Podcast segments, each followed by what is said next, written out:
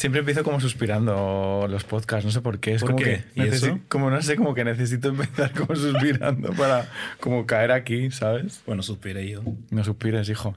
Eh, ¿Cómo estás, Michael? Bien. ¿Qué tal el día de hoy?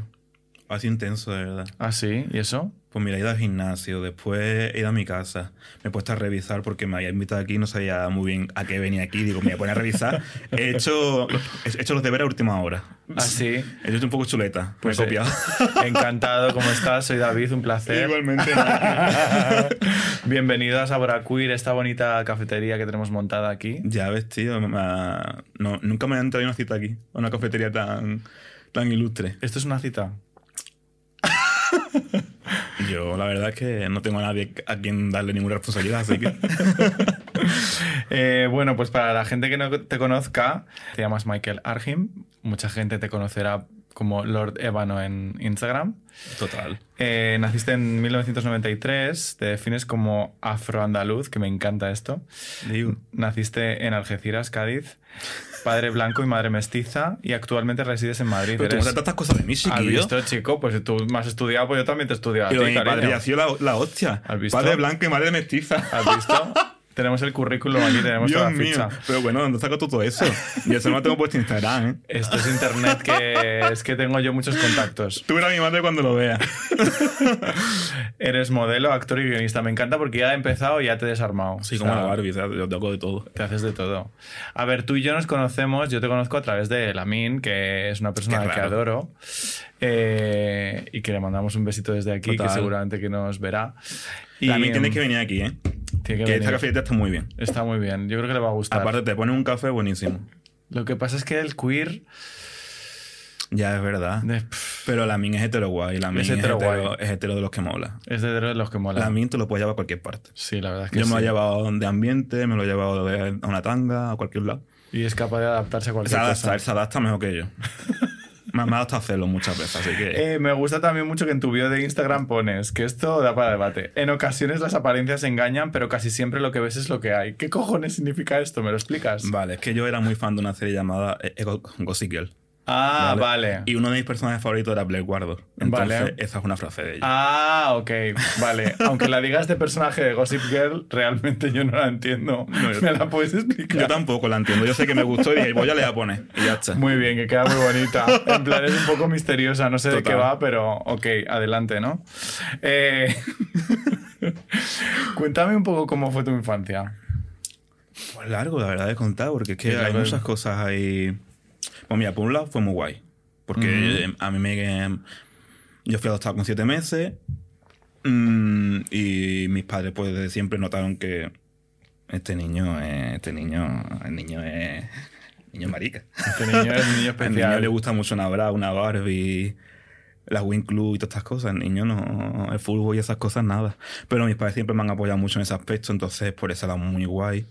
Siempre mm, se han volcado mucho en mí y tal, y nunca he tenido ningún tipo de programa, o sea, de problemas con mis padres. Ahora, lo que se refiere ya a vecinos, amigos de la calle, colegio, etapa instituto, pues sí, un poquito más de miedo. Sí que mi madre, por protegerme muchas veces, era como, bueno, nene, deja las muñecas en la casa y cuando venga a la casa juega con ellas.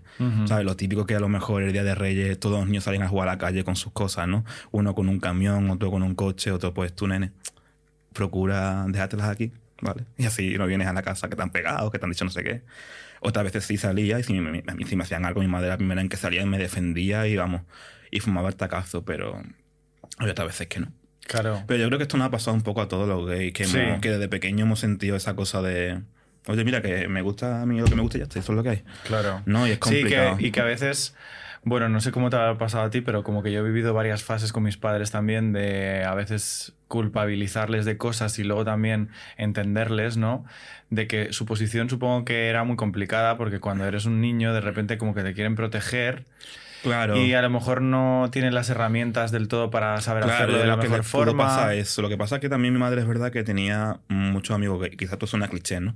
Pero el haberse también criado con ellos, juntar con ellos, ser también una mujer muy joven, porque mi madre es súper joven, pues lo hizo mucho más llevadero. Entonces ella siempre me, me supo comprender desde, vamos, desde que nací, vaya. nunca puso obstáculos, nunca puso ningún tipo de barrera. Es más, ella siempre me decía, si algún día, tanto a ti como a tu hermano, os sentía atraído por, una, por un chico, gusta ta- decirlo. Decir, y mi padre igual, y mi padre es el típico hombre que tú lo ves y tú dices, este tío es hetero. este hombre es hetero, vamos a ver la heterosexualidad en persona. Porque es un tío que muy masculino. En ese aspecto, a ver, que no tiene nada que ver, ¿no? Pero que no te imaginarías ni mucho menos que mi padre pudiera llegar a ser gay. Claro. ¿Y mm, cómo, o sea, cómo has cambiado o qué cosas ves que eres diferente de cuando eras más niño a cómo eres ahora? Pues yo creo que ahora estoy un poco de regreso a ese niño, ¿sabes? Yo, mientras fui- iba creciendo, abandoné un poco eso de ser un poco tan más afeminado, tener muñecas por la presión social, por lo que me decían en el instituto, por el colegio, tal y cual, y porque más de una vez me había llegado alguna paliza con un niño, o sea, de, de pegarnos los dos porque, y el maricón, tal y cual. Entonces, como que fui enfocándome más al, voy a ir más de masculino, como de hombre trazo de la vida, para que no se metan tanto conmigo. Sí. Aunque yo era gay, gay, súper gay. Claro. Ahora con la huerta, no sé, yo creo que está todo relacionado un poco con la moda, con como está de huerta todo lo que se llevaba en los 2000, series, Sí. películas. Pues reviendo eso me, me siento más, más yo, más el yo que era cuando era pequeño. Claro, como que te Con reconecta de 10, repente ahí con esa está, con época, pero 10. como una vuelta de tuerca, Sí, ¿no? la etapa está de los 10, 11, 12 años, ¿no? Que todavía eres un niño, pero todavía ya estás experimentando, experimentando algunas cosillas, sientes algunas cositas, tal y cual, ¿no? Porque yo ya con esa edad ya me estaba replanteando si me gustaban las niñas, me gustaban los niños, qué me gustaba. E incluso también supongo como tu forma, que a mí también me ha pasado, como tu forma de expresarte, de vestirte, el físico. Total. O sea, como que eso también evoluciona de Total. cuando eres un adolescente a, a como luego eres más como Y adulto. más ¿no? ahora que los tíos se ponen crostos y todo, bueno, tú no sabes. Soy una niñata. Total. Bueno, eso da para... De hecho, además, yo tengo una anécdota aquí que me han chivado también, que es que alguien te robó... Bueno, aunque no sé si lo reconoce, Lamin, ya que eh, parece que el podcast va a ir medio de Ah, Lamin. bueno. Eso lo Que- cuenta él, no lo cuento yo, ¿eh? Pero eso lo cuenta él. Lo cuenta él, por eso digo, yo como lo cuenta él, Ya, pero es que no sé por ¿Qué qué, lo pasó? cuenta, ¿Qué porque después hizo? dice, es que siempre hablamos de lo mismo, no es que ¿Qué te- siempre hablamos de lo mismo, es que tú lo cuentas. Pues lo que pasó fue que mm, en mi noveno cumpleaños, vale, yo llevaba hace como... unos añitos. Sí, hace unos añitos, a dos días. Llevaba yo a mi madre pidiendo tiempo una Barbie que había visto. Una Barbie era una, una Amazing, ¿no? Que era como las Barbie, como las obras juntas. Ajá. Y esa tenía como unas alas de mariposa, el pelo rubio ondulado, llevaba como una chaqueta así de pelo. La muñeca chulísima. O sea, lo tenía todo. O sea, lo tenía todo. Y era creo que de las primeras que me compraban a mí de esa tanda de muñecas. Y llegó mi noveno cumpleaños. Yo lo celebraba con un ahijado de, mi, de, una, de una tía mía, que era muy amigo de la min. Eran los típicos niños cafres, ¿no? Los típicos niños que siempre están rompiendo algo, o liando, nada, se meten con alguien, siempre salían escaldados a algún lado. ¿Vale? Y pues bueno, llegó el cumpleaños, yo lo celebré con este niño, la, ese niño trajo a más amigos y entre ellos trajo a la min. La min es verdad que era el más inocentón, el más bueno. La min era como es ahora, de, de pedante, de pequeño igual. O sea, insoportable. Ahora se soporta. De pequeño no se soportaba. Porque ahora hablaba de cosas guay, pero de pequeño hablaba de cosas que no eran de niños. Bueno. Total que me sopló las velas y mi madre me dice, nene, toma la muñeca. Yo ya sabía que me la había comprado. Claro, tú ya estaba Pero todo, bueno, todo estaba como- controlado ya. Pero como aquello era mi, mi casa, pues yo la abrí tal y cual y mi madre guárdala. Y después show. La, y después la casa, pues ella juega con ella. Ya, no, no, no, no, ya la voy a abrir ahora. La saqué de la, de la caja. Mi madre, niño, si te vas a meter en la piscina de casa con la muñeca, ya, para que me da igual. Total, que dejé la muñeca en algún lado y el escuadrón de los niños guay lo cogi- la cogieron. Sufre un secuestro. Sufrió un secuestro, no es un secuestro, sino la lanzaron a un Doberman que tenía mi tía, a un perro, no sé, no, no sé si era un Doberman o qué, qué raza de perro, pero era un perro de estos grandes, de estos que dan miedo. La tiraron por mitad del campo y el perro hizo con ella un destrozo. Entonces, claro, cuando ya terminó el cumpleaños, cuando ya iba a terminar, empecé yo, oye, mi muñeca, mamá, la muñeca, ne- la muñe y madre, nene, pues ahí estará. Y yo, no está. Y madre, eh, nene, que la muñeca no era barata. y yo, pues la muñeca ahí no está.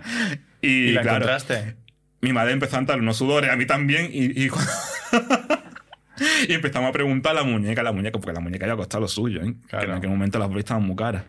Total, que ¿Que la encontraste? empezamos a buscarla, encontramos y sí, no quedaba nada de ella. Quedaba una pierna por un lado, un brazo por otro, extensiones por todas partes.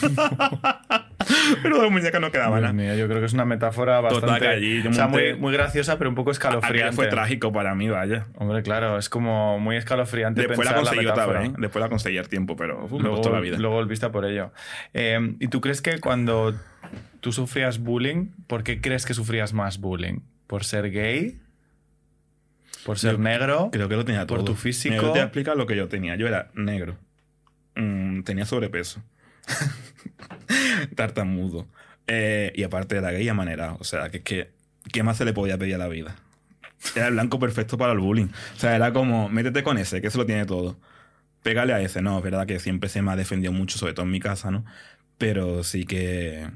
¿Y qué, ¿Y qué crees que era lo que más desataba eh, el problema con otras personas? El contraste de que ya era negro, ya por ser negro ya tenías un plus. Ya era gordo, ya tenía otro plus. y encima maricón, pues ya súmale y revienta. O sea, era todo, te lo tenía todo para que... Creo que, lo que al final lo que más mm, desataba eso que era gay, obviamente. Porque sí creo que si hubiese sido negro y jugar al fútbol, pues sí, hubi- hubi- hubiera habido algún chiste racista, alguna tontería, pero el ser ya gay era como el blanco perfecto para... Claro. ¿Y, y cómo has trascendido un poco eso? ¿O ¿Cómo crees que te ha dejado alguna... A ver.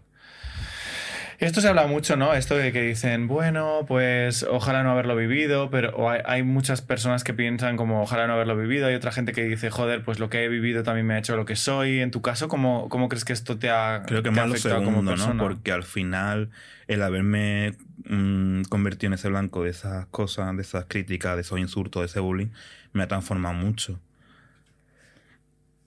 Mm, La transformación pues pasó de ser un niño felizmente mm, gay sin saber que era gay porque en aquel momento no sabía lo que era, a ser un adolescente más maduro, más como queriendo imponerse más como hombre.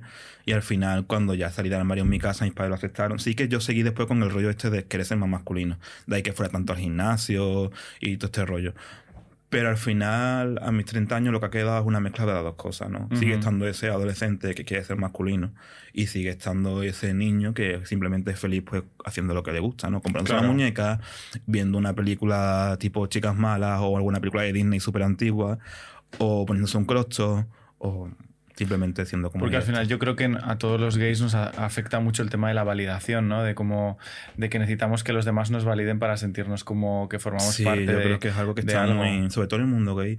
Bueno, y aparte porque cuando busqué un poco sobre esto, mm, lo veía mucho como enfocar a las mujeres, pero digo es que a los gays también nos pasan estas cosas. Sí. Y en tu caso, ¿crees que el humor ha sido como algo que también has utilizado como arma, como para. Ha sido una vía de escape, porque obviamente he sido, he sido una víctima y no quiere decir que porque te sientas una víctima ya pues no seas válido, no. Pero yo quería buscar una forma de decir, me voy a reír de esto, ¿no? Cuando yo veo mis vídeos, porque muchas veces cuando yo me siento mal veo mis vídeos, veo mis memes, veo mis tonterías. es, muy, es muy raro, es muy random, pero sí. Digo, coño, para reírme, porque es que me tengo que reír de las cosas que me pasan. Que ahora me viene un tío por el grinde y me dice cualquier chorrada, yo qué sé. Pues me encantan los negros, ¿no? Es como que, chico, ¿quién te ha preguntado eso? no? Yo no digo me encantan los blancos, me encantan los rubios, me encantan los latinos, no sé. Eso no venía a cuento. Pero ya a lo mejor le, le salto por alguna y le suelto alguna chorrada. O a lo mejor me dice, me encantan los hombres de color, no soy de color, soy negro. Ah, vale, perdona, perdona, es que a mucha gente le molesta. Digo, a mí no me molesta, no soy mucha gente. Empiezo como a gastarle bromas. Sí, a lo mejor para- no, a lo mejor de, de eso no saco nada. Pero es un rato que me estoy riendo. Sí. ¿no? ¿Y no crees que a lo mejor también te ayuda como a poder decir cosas a la gente, incluso que tú que publicas tanto en redes y tal, como que ayuda a que la gente relativice, incluso se informe o se entere un poco más a veces de que... O sea, que hay gente que a lo mejor lo hace por un desconocimiento absoluto, ¿no? En plan de Total, que está yo no- intentando tratar contigo de una forma educada, pero que no saben cómo encontrar sí, la yo forma. creo que muchas veces no estamos desconstruidos, o sea, no nacemos desconstruidos. Entonces, pues hay cosas en las que se te escapan, se te van de las manos, incluso a mí se me van de las manos. Y es lógico que tengas algún comentario, alguna cosa, o sea, por un comentario, por un chiste mal hecho, tal, no te voy a, no me voy a poner contigo a mala. Ahora, si yo te digo que no me gusta, o que es racista, o que es homófobo, y tú sigas haciéndolo, quizás Ahí ahí, ya. sí ya mejor no me conozcas. Tenemos un co- una cosita ahí que Sí. trabajar. Y el, por ejemplo, el tema del físico, que antes decías que tú más de joven eh, tenías sobrepeso. Sí. Eh, sí, es verdad que, que como que para ti, tú, o sea, cómo te muestras en redes y cómo te muestras tu físico es como, o sea, Claro. es súper llamativo, me refiero. Sí, sí. Como, ¿Cómo lo vives tú esto? O sea, ¿lo sientes como una validación también que utilizas como para sentirte mejor? Eh, a ver, pues por un lado sí, porque obviamente cuando entrenas, te cuidas y demás y ves que tu cuerpo se va encaminando a lo que tú quieres que se encamine, pues tu coño queda resultado.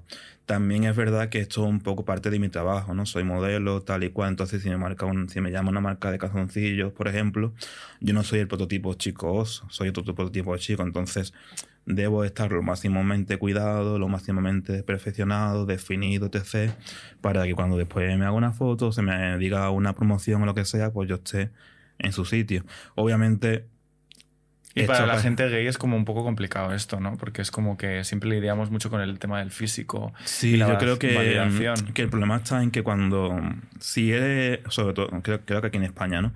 Si eres blanco, eres gay, eres mono y tienes un cuerpo normativo, etc., Vale. Pero si eres negro, eres, asiático, eres latino, tal, te ves en la obligación de tú ser como el mejor, ¿no? O sea, yo no quiero ser el negro, yo quiero ser el negro. O sea, el que todo el mundo mire, del que todo el mundo hable, de qué tal. Y eso también es un problema. Yo la verdad es que lo que hice fue trabajarlo mucho en terapia con mi psicóloga, hablarlo mucho, porque mm, si tenía, me sentía como que tenía la obligación de demostrar algo que no tenía que demostrar como de defender algún tipo de ideología, lema, tal, y eso no iba mucho conmigo tampoco. Y me estaba perdiendo de muchas cosas interesantes, muchas cosas importantes, por el simple hecho de querer aparentar hacer algo que no era. Obviamente sí, soy un tío que se cuida, que soy fuerte, pero también puedo bromear, puedo hacer otro tipo de chistes, puedo, ¿sabes? Puedo hablar de activismo, puedo hablar de muchas cosas y no solo mostrar tanto físico que obviamente lo muestro y a mí me viene bien porque por un lado, pues sí, mucha gente te comenta que guapo eres, que bueno está, que tío más guay, que tío más tal. Por otro lado, también consigo trabajo con esto, pero al final creo que, que mm, esto alguna vez se irá. O sea, no siempre voy a estar así. Obvio. Entonces, claro, pues es ir trabajándolo mucho. ¿Y mm, crees que, que, esa validación ya, o sea, como lo que decías, ¿no? Que quizás como que el trabajo personal nos ayuda a colocar esa validación en un lugar como más sano, ¿no? Porque si no es como, obviamente, con tu físico y tu apariencia posteando esas cosas, entiendo que recibes muchísima validación en, redes. Sí, la verdad es que sí. Y llega un punto en el que, te, que te obsesiona. O sea, yo estoy muy agradecido a mis seguidores de que me hagan todos los me, digan, me, hagan todos los piropos que me hacen y se dediquen tanto tiempo a ver las cosas que hago y tal, porque es muy guay, ¿no? Claro. Pero sí que te da un poco de miedo porque a veces piensas tú, tío, ¿y si, y si esto deja alguna vez de funcionar, ¿no? Por ejemplo, en una de las últimas consultas con la psicóloga le comenté de que últimamente cada vez que salía ligaba. sin yo hacer nada, sin yo tal. Yo salía y por, por tal o por cual, o aparecía un chico que me gustaba, o me hablaba otro, o otro me pedía el teléfono, o otro me decía, te he visto en Instagram tal y cual, y yo le decía, digo, es que me siento como que ahora todo me, me, está yendo muy bien, o sea, en ese aspecto. No sé si en algún momento si esto se va a acabar y cómo lo voy a afrontar. Y lo que me dijo ella, pues, si sales una noche y ligas, intenta no ligar, a salir con tus amigos, a pasártelo bien, tú te arreglas, te pones mono, pero intenta no salir a ligar. O sea, que si te, un chico te pide el teléfono, se lo das, pero bueno, pasas de él y sigues con, haciendo tus cosas, con tus amigos, bailando tal. Que no te enfoques en estar esa noche con ese, con ese chico. Sal para estar con tus amigos, para, para, para pasártelo bien y para disfrutar de lo que es pues, la noche en sí. Claro, entiendo que esto pasa mucho porque yo creo que los gays, y esto lo hablo mucho con amigos también, como que si gustamos a otro, de repente es como que nos sentimos más válidos, ¿no? Entonces como que de repente, claro, salir y que todos los días ligues con alguien te hace sentir súper válido, pero el problema no está ahí, ¿no? El problema está en qué pasa si un día salgo y, nadie, y nadie ya te a ligar conmigo. quizás no iba bien vestido, quizás no olía bien, quizás iba mal peinado, es que tenía un día de mala suerte, es que vaya mierda de día, no sé qué. Y lo guay, ¿sabes? Yo ya me he acostumbrado yo, ¿no? A que muchas veces salgo y mis amigos ligan y a lo mejor yo esta noche pues no liga. Pues tío, qué guay, ¿no? Me lo paso igualmente bien. ¿Cuánto te pasa eso? Me ha pasado Nunca. No, sí me ha pasado, ¿eh? Sí, sí. Un 1% de las veces que salgo. No, mentira, me ha pasado muchas veces. si no sale un día conmigo, tú ya verás. Y aparte que después soy muy cortado. Sí, que yo después me quedo así, me viene el tío me quedo así como asustado. Pues mira, eh, hay otra cosa que me parece súper interesante que es el tema de la fetichización, ¿vale? Sí. Que va muy, va muy con esto. La temporada pasada tuvimos aquí a Gatjola, sí. Eh, que hablamos mucho de, este tema de la fetichización, que me parece como muy. Bueno, pues que, que, hay que tener como mucho cuidado con eso, ¿no? ¿Dónde crees que están los límites entre que a alguien te guste o que le estés fetichizando? En mi caso y lo que yo la experiencia he vivido es la obsesión, ¿no? El me da igual, ¿no? Pero que sea negro. Eso es como Suena hasta raro, ¿no? Muchas veces yo, a- con la primera vez que ligué con un chico así, me halagó mucho, ¿no? Porque yo no estaba muy deconstruido y tal, y era como que, ay, qué guay. Pero después, cuando ya llega a mi casa y después de haber quedado con él, pensé, este tío lo que está asesinado. Nada más que me ha hecho hablar de que sí ha conocido a uno que era nigeriano, que conocía a otro que era de no sé dónde, y todas las cosas que tienen que ver con personas negras que no tienen nada que ver conmigo. O sea, que sí que somos negros, pero ya está. Sí, pero que no Pero compartimos todas las no- experiencias no comparto vitales. nada con esta persona. Claro. Claro. yo decía como, bueno, vale. Pero creo que la, la cosa está ahí cuando ya te da, cuando tu sesión es mm, algo de la etnia, de la raza, eh, o o cuando tú ya incluso tú mismo te piensas que eres negro por ciertos comportamientos, ciertos gestos, ciertas cosas. Y Sobre todo que la idea que se tiene un poco del negro es del negro de Estados Unidos, ¿no? Del afroamericano. ¿Sabes? Que hay más, más gente negra en más partes del mundo, ¿sabes? No es solo la, cu- la cultura que se nos enseña en las películas, ¿no? Y todo este rollo. sí que está como muy Sí, estereotipada la muy imagen ligado que nos... a, a los negros de Nueva York, a Brooklyn y toda esta mierda, que es que yo ahí nunca he estado y no tengo nada que ver con esa gente. Claro. ¿Y crees que también dentro del propio colectivo hay mucho racismo? Sí, sí que lo hay. Sí, yo pienso que el colectivo LGTBIQ+, etc., eh, o sea, hemos estado muy... Siempre hemos sido mucho la víctima, ¿vale? Siempre se nos ha puteado muchísimo. De hecho, a día de hoy se nos sigue puteando. Pero la cosa está en que, sin darnos cuenta, también a veces somos el verdugo, ¿no? También a veces hacemos cosas que no están bien. Y ese parte de una minoría no quita que tú no cometas errores. Claro. Entonces muchas veces cuando me han pasado cosas que he dicho, tío, pues esto no, no lo digas o no tal. Joder, es que no se os puede decir nada, es que no tal, chico, mm, lo mismo que tú sufrías, o yo, o yo es que también sufrí por ser gay, ¿no? Y bueno, vale, ¿y qué? Pero que tú seas una minoría no te da derecho a hacer a otros daños. O, a, o a tomarte la licencia de hacer comentarios decir cualquier cosa como el que va diciendo por ahí tonterías y ya está. Sí, como un poco falta de Sí, me- autocrítica, me pasó ¿no? una vez con una amiga que era drag y tenía otra amiga que, era- que también era drag y cada vez que me encontraba con esa amiga suya me, sol- me, me soltaba un chiste racista, un chiste de yo con los negros de no sé dónde o la tribu de no sé qué y yo le decía, yo me quedaba así. Hasta que le dije a mi amiga, digo, tía, digo, deja de decirle a esta muchacha cuando venga que me cuente chistes porque no... O sea, no, no no son ni graciosos, no me hacen gracia y aparte me parecen súper racistas. Y en vez de, coño, de decirme, oye, pues me ha, me ha dicho tal persona que te conté un chiste una vez que te molestó, lo siento mucho. Lo que hizo fue dejar de hablarme. Entonces ahí está, Wow. ahí está el error. El error no es, no es que hagas un chiste y lo hagas con, ma- con buena intención, ¿no? El error está en que hagas un chiste y después no, no tengas la nariz de decir, oye, tío, me he equivocado, perdona. Y, y ya, ¿sabes? Que yo tampoco le iba a decir después, oye, pues no me gusta, no te hablo más y ya está, ¿no? Total, todo lo contrario. Porque todas veces cometemos ese tipo de comentarios y de... Sí, y además no crees que dentro del propio colectivo también pasa mucho que, que está todo so- sobreidentificado con, con gente gay, blanca, Sí. como muy como más normativa y como que parece que toda la gente racializada como que no, no participa tanto del colectivo, ¿no? Sí, la verdad es que sí. Participa tanto del colectivo, digo, a nivel mainstream, porque es un poco, también me gusta mucho racismo ilustrado. Desde aquí, un beso a esta persona que le sigo en Instagram y que me encanta lo que hace.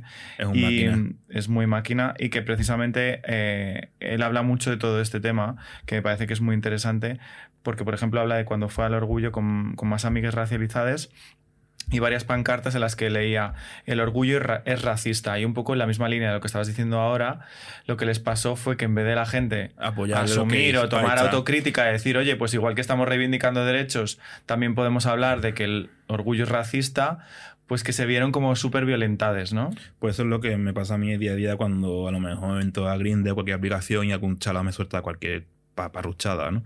Y es como, chicos, no te estoy diciendo que, o sea, que, que sí, que sabemos a lo que vamos a ir, ¿no? Pero trátame con un poco más de, mm, no sé cómo explicarte, ¿no? De sensibilidad, ¿no? Ten un poquito más de tacto, no seas tan... Sí, es que, venga, mm, la, la tienes que tener súper grande porque eres negro, tienes que tener un tal... No, no, chicos, relájate porque no es la... O sea, no es ese, ese no es el mood. Ese no es el mood, ¿no? Y que eso tampoco te ayuda a la hora de, de- hablar, ¿no? Y yo creo que, por ejemplo, en el plano de lo sexual, que es lo que dices tú, y en las apps sobre todo, que supongo que hay como un montón de momentos como súper incómodos para... Claro, porque la gente no tiene ningún tipo de responsabilidad, ¿no? Ni sexoafectiva, ni de ningún tipo. Yo creo que hay que tener mucha responsabilidad. Eh, pues vale, sé que voy a tener sexo contigo, pero, tío, no hay que ser tan eh, exageradamente directo, ¿no? Ya sé que no quieres tener una cita, que no quieres que nos conozcamos, pero por lo menos trátame bien, ¿no? Cuando muchas veces leo eso, que, que lo respeto, ¿no? Porque puede ser algún tipo de morbo y tal. Eh, luces apagadas, entra a casa y hazme lo que quieras. no sabes quién soy, no sabes de dónde vengo, no sabes nada de mí. Entonces quizás ahí debería tener un poco cuidado. O bebé a pelo todo, ¿no? Me da igual, es como, pues a mí ese rollo no me va, por ejemplo. O sea, Claro. eh, creo que hay que respetarlo, ¿no? Pero Sí, como que al final cada uno tiene un poco su forma de enfrentar la parte sexual, pero como Claro. que de repente ahí es como lugares un poco, a veces incluso peligrosos, ¿no? claro, ahí está. O sea, a mí me ha pasado a veces de echar la vista hacia atrás en cosas que he hecho en mi vida y de decir, yo creo que aquí pensando no estaba pensando mucho, porque realmente podría estar muerto ahora mismo. Ya, sí, tío, sí que es verdad. Me pasó una vez que me fui con unas amigas de vacaciones y la promesa que hicimos fue, no vamos a hablar de chico en todo el viaje, porque yo me acababa de pegar con un chico que me gustaba muchísimo. Ajá. Las otras dos también estaban así, así con un chico y fue, no vamos a hablar de chicos en todo el, viaje.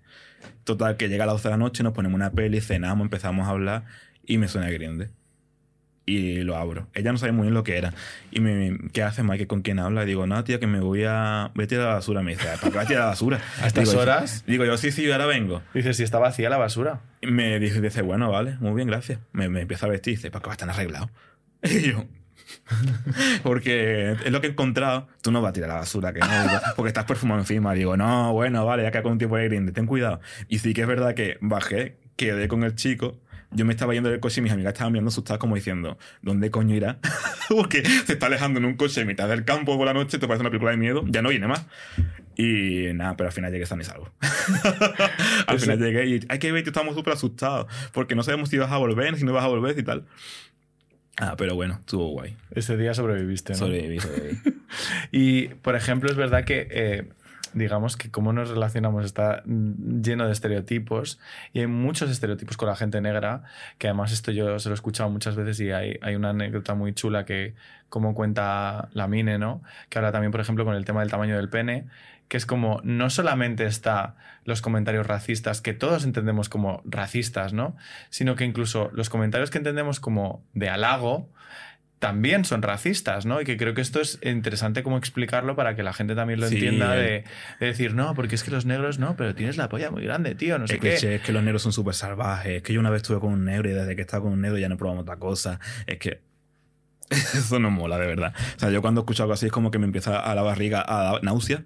O sea, no- una vez me dijo alguien, en una fiesta estaba con, un- con unos amigos y me dijo, joder, tío, eh, no es porque me encanten los negros, pero el otro día eh, quedé con un, con un chico negro y era feísimo, pero yo cogí con todo el cariño del mundo, se la chupé y estuve con... Y decía, digo, ¿pero te gustaba? Dice, era feísimo, a mí me daba igual. Yo porque se sintiera gusto, me empezaron a entrar unas náuseas en la barriga que yo decía, digo, digo bueno, vale, ya, ya, gracias, gracias. Porque te juro que la, que la sensación fueron náuseas, fueron asco.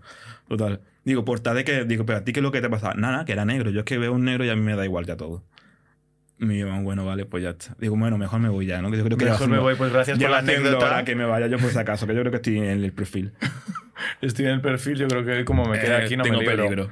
Y luego además no solamente en, en eso, sino también incluso en cómo se muestra en el porno, cómo, cómo se proyecta la imagen de la gente negra o la gente racializada en diferentes ámbitos, ¿no? Y también, por ejemplo, en el porno, que es como que se hace pues de una determinada forma, Yo, ¿no? mira, a veces que he visto porno y ¿Tú no ves porno? no suelo ver mucho, la verdad. Solo tiras de recuerdos cuando quiero hacer alguna cosilla. Pero bueno, eh, ¿Qué signo que- eres tú? Cáncer. Ah, vale.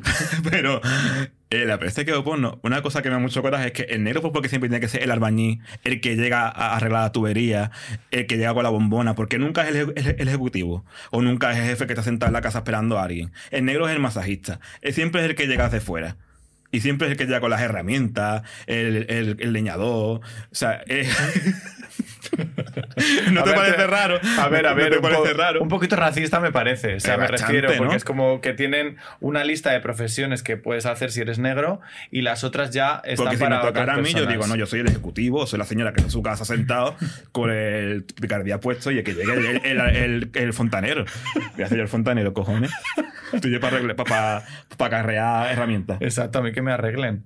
Eh, Digo. Y aparte, mm, claro, porque hay como mucha representación que no se corresponde con la realidad, ¿no? Y que luego al final son ideas Ya de cómo hay una falta de, de educación sexual, como que de repente se te quedan en tu cabeza como prácticas o como... Es que eso debe ser el problema porque después ya quedas con muchos tíos y se piensan que lo que están haciendo contigo es una película porno, ¿no? Y no es así. ¿Sabes? chico, ten un poco de tacto, ten un poco de cuidado, no hay que ir tan a lo bestia, tan a la bulla, tan deprisa. No porque ir por, la- por, las, por los ideales que tienen, por los clichés que han escuchado, por las cosas que han visto. Por eso no intento no acercarme tanto a ese tipo de, de vías. ¿Y tú has tenido alguna experiencia así? Esto no lo voy a hablar aquí, ¿eh? Esto- no sé, ahora mismo que recuerdo sí que he tenido alguna. Pasa que me da mucha vergüenza contar estas cosas. Ah, sí, ¿por qué? No sé. Pero como algo que, que te sorprendiera, ¿no? De alguien que te, que te sorprendiera un poco su comportamiento. O incluso a través de alguna app, ¿no? Porque tú, por ejemplo, de repente eh, eres, como, eres embajador de una dating app también, ¿no? Sí, de, de Scrub. Eh, pero en las dating apps es donde pasan mucho este tipo de cosas, ¿no? De este tipo de como lo que hablábamos antes de fetichización, de voy muy a saco, de... O sea, racismo ilustrado también comparte muchas de estas conversaciones y tal que yo, la verdad, claro, obviamente desde fuera... A mí es que me han ofrecido de todo. Me han ofrecido hacer Sugar Baby. Me han ofrecido hacer porno. Me han ofrecido hacer gogo. Desde todo esto de Grindr. Si yo quisiera tener trabajo, no, no, no me hacía falta ni follón ni nada. O sea, yo cojo el Grindr y directamente ahí arraso. Porque me han ofrecido eso, lo que te he dicho, gogo. eh, hacer porno. Eh, grabarme en OnlyFans con otras personas. Con gente conocida que hacía OnlyFans. Que yo esto no sabía que se grababan y todo. O sea, que es que era... Eh, eh, me han ofrecido eh, ser amante, porque era un hombre que, que estaba Amante. casado. Total, que él me dijo, mira, lo que te ofrezco es esto. O sea, yo tengo mujer y dos niños, ¿vale? Una, y quiero una vida paralela. Y yo, bueno, yo seguía leyendo. Entonces, yo te voy a... Nos, vamos a ir a hacernos unas pruebas de ETS para saber que estamos en todo, en todo correcto, todo bien. Y solo te vas a poder acostar conmigo. O sea, yo mm, voy a seguir con mi vida paralela, tal y cual, con mi mujer, con mis niños. Tú y yo quedamos de vez en cuando en un hotel o tal. Yo lo pago todo. Y yo decía, digo, pero este hombre, ¿qué quiere? Y yo ya le pregunté, ¿pero cuánto me vas a pagar? O sea, yo ya pregunto, porque Dice, ya. hombre, ya, sí, por, ya- lo- por tener toda la información completa, ya, claro. ya que a hacer de puta, pues, de puta al río, ¿sabes? Ya todo completo, si no, no. Y que nada, que no me pagaba nada, digo, pues entonces adiós. Que no te pagaba nada. No, hombre, a ver, un- un- como hubiese pagado, no le iba a coger dinero ni de coña. ¿no? Ya, Que- bueno, pero ya o sea, que Eso digo- no tenía ninguna cabida. Eso era por, por seguir la broma con, con mis colegas que se lo estaba contando y dice, pregúntale cuánto te pagaría. Digo, yo pues le voy a preguntar. Dios mío. Y, como, y, y ante algo así como cuando te pasan este tipo de cosas, ¿tú cómo reaccionas? Ah, yo empiezo a, a buscar cualquier chorra para reírme de ellos, para buscarle la, la, la coña y para seguir haciendo la broma. Obviamente después al final no llega a ningún lado. Me acuerdo una vez uno que me, que me escribe, ¿no? Y hola. Y yo veces, a ver, a mí no me gusta hacer esto de no responder porque sí que es verdad que queda un poco feo, ¿no? Pero es que muchas veces le responde a la, muchas veces le responde a la gente igualmente te sigue, te dice, oye, no me gusta. ¿Y por qué no te gusta?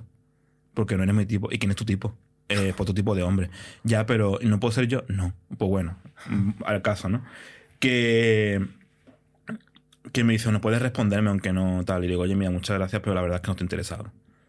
Al rato me escribe, ah, vale, ya he visto tu Instagram y eres una maricona y a mí tampoco me gusta super afeminados. Y yo, ¡Wow! digo, bueno, vale, pues ya está, pues nada, no pasa nada, yo, tranquilo. Buenas ¿estás tar- bien? buenas ¿Estás tardes. bien? ¿Has comido bien? Has comido desayunado bien, has tenido buen día, Venga, has ido al baño. Adiós. Adiós, un Adiós, besito. Que tengas buen día. Ahí te puede quedar. ¡Wow! ¡Qué heavy, ¿no? O sea, Dios mío, la gente es. muy O otro, por ejemplo, que un- eso fue un día a las 6 de la mañana. De estos que dejas el móvil puesto en volumen porque trabajas el día siguiente lo que sea. Y me, me tenía que sonar la, la- la alarma del móvil. Y de repente escucho el grinde pero como muy fuerte. Pum, pum, pum. Y yo, joder. Digo, a las 6 de la mañana hago así, abro mi medio el ojo, veo la foto del chaval, no la veía bien y digo yo, digo, no me... Digo, no es por nadie, no... Digo, No me encaja, Pablo mío. no me encaja. Y a las, a las 6 de la mañana menos todavía. Y empiezo a escuchar otra de ping, y ping, y ping. Creo que me hizo hasta, hasta una videollamada. Total, que ya cojo el teléfono, lo miro y textualmente. eh, no vas a contestar, vale, eh, vas de sobre, vas de negro buenorro, pero que sepas que los negros están sobrevalorados, que España debe hacer una limpieza de ciertas personas y no es racismo. Y no sé qué es cuánto tal, que yo empecé a leerlo todo eso y dije, Dios mío, Dios mío, todo es porque no te he respondido desde que lo he leído, que eran cinco minutos, que han sido cinco minutos hasta ahora, o sea que no, no había mucho más tiempo de, De reacción, en de plan reacción, que podría claro. estar dándome una ducha. Claro, total que le mando, busco en ese momento en internet eh, terapia psicológica, le mando una captura y digo, no necesito terapia. Eh, y le mando, o sea, no sé si has escuchado la canción de María Carey de Está obsesionado conmigo. Sí. Le mando un trozo del vídeo y el tío más, más irritado y más me, me insultaba. Y coño, me bloqueó. ¿Sabes? Y yo, bueno, pues ya está, pues ahí te queda. Pero ¿qué le pasa a la gente con esto, tío? Claro, tío. eh, hay mucha rabia, ¿no? Hay que partir de la base de que no a todo el mundo le podemos gustar. Yo no gusto a todo el mundo. Obvio, claro. O sea, yo hay mucha gente a lo que le, la mayoría de los tíos a los que le hablo por Grindr no me responden. Que digo, este me gusta, oye, pues no me responde. Pero eso le pasa a todo el mundo. Ahí está, y Yo no pasa nada, o sea, yo lo acepto, Bueno, a, ¿no? ti te- a ti no te pasa cuando sales de me fiesta, pasa, me pasa, a- me pasa en todos lados, no te rías. Entonces yo lo acepto, es como, bueno, tío, vale, pues no le gustó que le hace, no pasa Claro. nada, pues pues siguen para adelante. El problema está en que no podemos pretender que todo el mundo actúe como nos gustaría que actuáramos, ¿no? como, como nos gustaría a nosotros que actuara. Te tienes que, te tienes que saber proteger ante eso. Sí. ¿Sabes lo que te quiero decir? No te puedes, no te puedes quedar ahí. No me ha respondido, ¿no? Pues venga, vale, pues ahora le insultarle y a poner, no, chicos. Sigue, Sí, pues. ¿crees que cuando a lo mejor hay ese rechazo, y más en el caso de ser una persona racializada, una persona negra, como que de repente sale los verdaderos colores, Ahí el está. verdadero espíritu de la persona Ahí que sale está detrás, demonio, ¿no? salen los demonios. Pero como yo digo, chicos, lee los perfiles, que no cuesta trabajo, si es que están puestos para algo. Que muchas veces hay muchos que ponen XL y no busco más nada, vale, me parece perfecto, pero es que yo te tengo puesto totalmente, eh, si no respondo, lo siento mucho, pero quizás no me interese. No racista, no plumofóbico, no machista, etc, tal, tal, tal, tal, tal. No me mande fotos pollas, no me mande no sé qué, pues todos los días. Es que es fuerte, tío, porque es verdad que hay muchos eh, perfiles que a veces de repente ponen no negros, no latinos. Sí, no afeminado. Pues De, ahí el que pusiera yo no plumofóbico, no racista, no tal. Porque el leer no, plumo- no chicos con plumas, no chicos afeminados, no chicos tal, me parece, aunque yo no sea afeminado y no tal, me parece una falta de respeto igualmente a la persona, ¿no? De, oye, pues me atraen hombres hombres masculinos, por ejemplo. Y creo que quedaría mucho mejor. Hombres muy rudos o yo qué sé, cualquier Claro, tipo, de, pero cuando cualquier tipo de cosa. pero no crees que cuando decimos esto de me atraen hombres masculinos. Pero- ¿Qué es hombres masculinos? Claro, sí, ya, pero también el hecho de que tú digas no afeminados, creo que es como una negativa, ¿no? O sea, que creo como que estás lanzando como no eh, a todos los que tengan plumas, no a todos los que quizá mm, eh, sean un poco más afeminados, por así decirlo. Creo que el, el hecho de tú poner el tipo de, los tipos de perfil de hombre que buscas, sí que igualmente está feo, ¿no? Pero no es tan negativo como el. o tan radical, o tan radical como el no afeminado, no negro, no no sé qué. Busco blanquito, busco no sé qué. ¿Sabes? Es como muy. ¿No crees tú que estaría peor así? O sea, no sé, yo creo que es como muy estereotipado en general Igualmente- todo y quizá a lo mejor Ahí está. es como más... Bueno, esto es mi punto de vista, que oye cada uno. Sí, sí. Creo que quizás es como que tiene que ser todo un poco más abierto. Decir, creo que lo que te gusta, en vez de lo que no te gusta, creo que es más Claro. positivo. Y luego, pues para eso está tu criterio de cuando alguien te escribe, de repente si te apetece guay y si no, pues Claro, no. o no y hay gente que te puede sorprender, ¿no? Que yo creo que también eso es una cosa que ha matado las dating apps. Que cuando, que cuando tú vas tan específicamente a buscar algo que crees que es tu prototipo o lo que te gusta, de repente te pierdes la oportunidad de conocer a alguien que a lo mejor quedas con esa persona y nos estamos tomando algo y te resulta súper atractiva por cualquier otro motivo, ¿no? Que de repente sea como su O que, puede surgir personalidad. una, o que puede surgir una amistad también de eso, ¿no? O puede Y tal. surgir una amistad, efectivamente.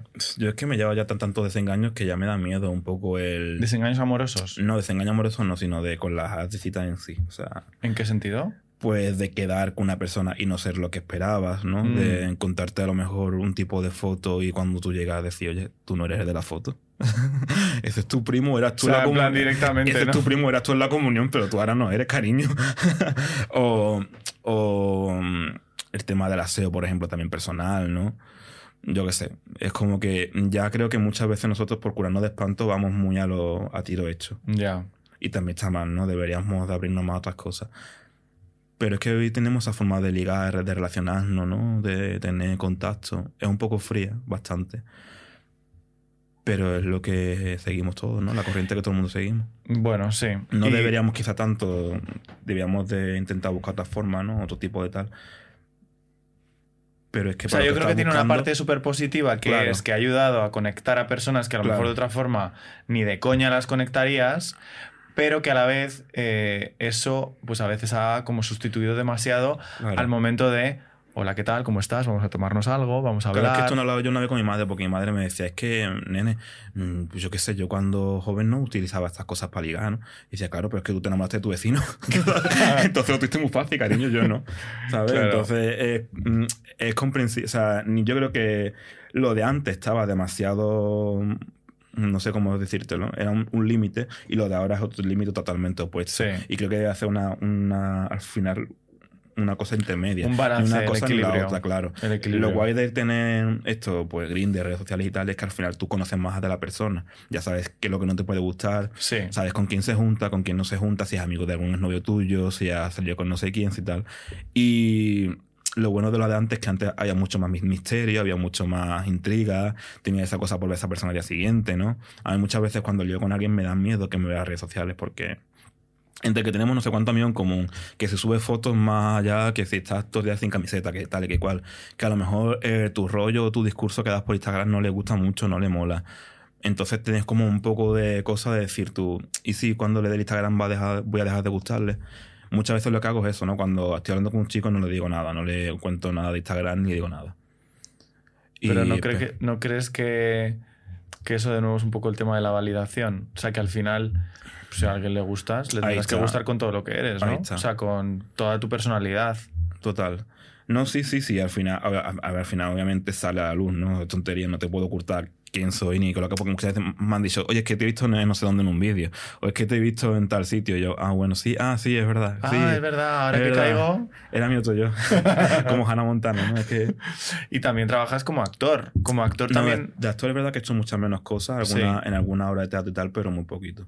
Y también como actor sientes o, o cómo lo ves tú, como que también hay mucho tema de estereotipo y que se, se machaca mucho ahí. Las veces que, que he interpretado tal, no, con- no, no fue. No lo sentí, sí que lo sentí, sí que lo escuché más de otros compañeros, de otros conocidos, de. Y cuando ves las series o ves las películas, ¿no? El tema de al final, ves una serie y es una persona negra y eso es lo que al final es lo que más, más marca la serie, ¿no? O sea, lo que marca el personaje. Sí. El personaje es negro y ya está. Sí. No aparte de ser negro o ser gay, tiene más cosas que contar, ¿no? Que creo que es lo bueno, ¿no? O sea, si vas, si vas a hacer una película, rollo como pasa ahora con las películas de Disney, ¿no? Vamos a poner más inclusión, ¿vale? Pero ponme una inclusión que sea... O sea, a mí que la sirenita sea negra me da igual. Lo que quiero es que el personaje, o sea, tenga algo que contarme. Que Campanilla sea negra me da igual, pero que me cuente algo, que me cuente algo más de ser negra. Porque ser negra no es un... No, o sea, no es, no es tu, no No es tu dilema en la vida. sí. O sea, tiene más cosas como persona. Creo que... Y eso creo que son los fallos que cometen hoy en día las grandes producciones. Claro, que es más como por la inclusión. Pongo a alguien negro, pero, un pero realmente la experiencia de esa persona o lo que está viviendo tiene algo que ver con la experiencia de ser negro o es simplemente algo más. pues Meto un gay en una película, vale, pero la historia va a ser que es gay. Y mm, vale, ya. Y vale, y que. Y después se inventan cosas o meten clichés que no definen a todo el colectivo, que es una parte del colectivo, o se hizo en una época, o se llevaba en cierto tiempo. ¿Y cómo crees que deberíamos enfocar o cómo ves el futuro? O sea, ¿cómo crees que las personas blancas deberíamos como hacer autocrítica para tratar de trascender un poco todo este tema del, del racismo? A ver, yo de- creo que al final, si eres blanco y nunca has pasado por algo así, te va a costar muy. te- es normal que te cueste comprenderlo, entenderlo. Pero sí escuchando y sobre todo teniendo un poco de autocrítica. Yo creo que esa sería la. O sea, yo no soy mujer, por ejemplo, ¿no? Y esto va a sonar mucho cliché. Pero si a mí me dice. Pero yo no me veo. No tengo por qué hablar de ciertas cosas de mujeres, ¿no? A no ser que alguien me, me diga, oye, pues pasar por esto, me lo cuente tal y cual. Pero aun así, teniendo la experiencia de esta persona, no tengo por qué mm, hacer. O sea, no tengo por qué hacer del mensaje que te estoy dando. Ah, se me ha ido lo que iba a decir, coño. Sí, no, pero yo creo que Sí, también pasa, por ejemplo, con la que- gente queer, que también tenemos una experiencia de, pues, de rechazo y tal y cual. Ah, Es curioso que cuando de repente tocas el tema de, de, pues, bueno, del racismo, es como que siempre hay un problema. Es como hay mucha gente que no es capaz de hacer la empatía y en muchos momentos, incluso yo y todos, obviamente, que todos tenemos estos dejes, digamos. eh, incluso habiendo vivido rechazo y demás, ¿no? Que a veces es complicado ponerte en el Claro, lugar del pero es otro. que no, no tiene que ver nada el rechazo por ser solo por ser gay que por ser negro. O sea, que es que es una cosa que está separada, ¿no? El hecho de que, ya lo que te he dicho, que tú hayas vivido una cosa no, no, no tiene nada que ver con lo que yo vivido. Claro. Yo he sufrido racismo, he sufrido homofobia, pero tú solo has sufrido quizás homofobia Claro. o, o has sufrido otro tipo de no tal, ¿no? O sea, esto lo hablaba, por ejemplo, con la MIN, porque cuando, o sea, yo me vine a Madrid hace como 6 o 7 años, ¿no? Y hablando un día de irnos otra vez a Algeciras de vacaciones, vamos a, pegar- vamos a tirar un mes. Y yo decía, yo, yo no me no me di ni, ni de coña. ¿Y el por qué? Y yo, pues porque no me apetece. Claro, eh, hasta que empezó a sacarme, a sacarme, le conté, pues mira, por esto, porque de chico en tal sitio me pasó esto, porque me pasó lo otro, porque tal te metió conmigo, porque mío no sé qué. Y él como, qué rencoroso eres. Digo, no es que seas rencoroso. Es que tú has vivido, es que yo también he pasado por esas cosas. Digo, no, tú has pasado por lo de ser negro. Y, tú eras el negro guay, por así decirlo. Pero yo he pasado por lo de ser negro y por lo de ser maricón, digo, que es mucho peor. Digo, entonces al final, eh, yo creo que la clave está en tener empatía, un poquito de sensibilidad. Y aunque tú no hayas pasado por esos traumas, por esas cosas, por lo menos decir, tío, pues si me está contando, me está diciendo que le molesta, quizás debería dejar de hacer este tipo de cosas o pedir perdón. ¿No? Creo que con eso quedaría, quedaría de puta madre. Pues nos quedamos con eso, ¿no? Yo creo que nos quedamos con eso. Me parece muy bien. Brindamos por la empatía.